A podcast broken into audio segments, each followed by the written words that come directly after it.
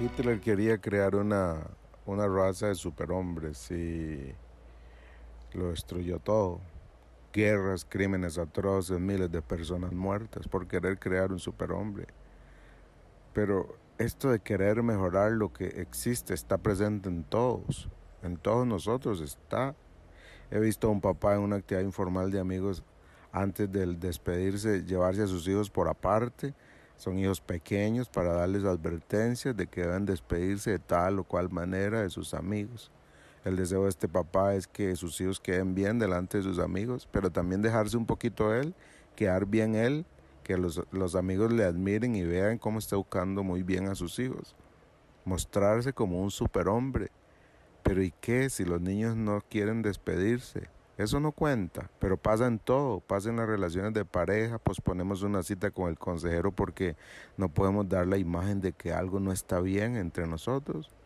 En la empresa ocultamos el error en el trabajo solo para que nos puedan ver siempre como el super colaborador. Pero de todo esto es de lo que me libera la Biblia.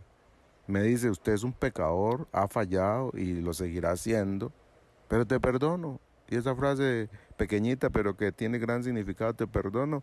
Eso dijo a, David después de adulterar y ser un asesino. Dios se lo dijo a David, te perdono. O sea, había adulterado y sido un asesino.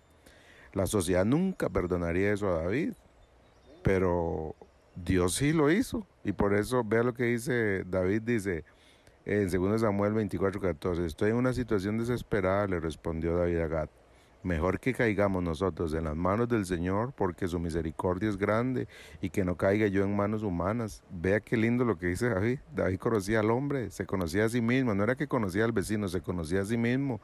Sabía que el hombre juzga fácilmente, él lo había hecho. No necesito andar viendo cómo vive el vecino, yo sé cuál es el grado de maldad que yo tengo. Pero también conocía a Dios, sabía que Dios es misericordioso. Y eso es lo extraordinario. Con todos estos pecados de David, Dios dijo de David que era un hombre conforme a su corazón. Dice Hechos 13:22.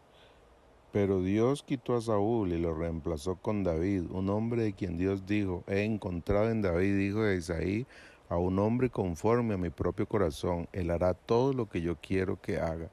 David era la obra maestra de Dios. Nunca aplaudimos la obra maestra de alguien, aplaudimos al creador de aquella obra, ¿no es cierto? Un pecador en quien se revela la obra de Dios. Eso era David, no era un superhombre, era un pecador que tenía un super Dios de su lado. Usted y yo también lo tenemos.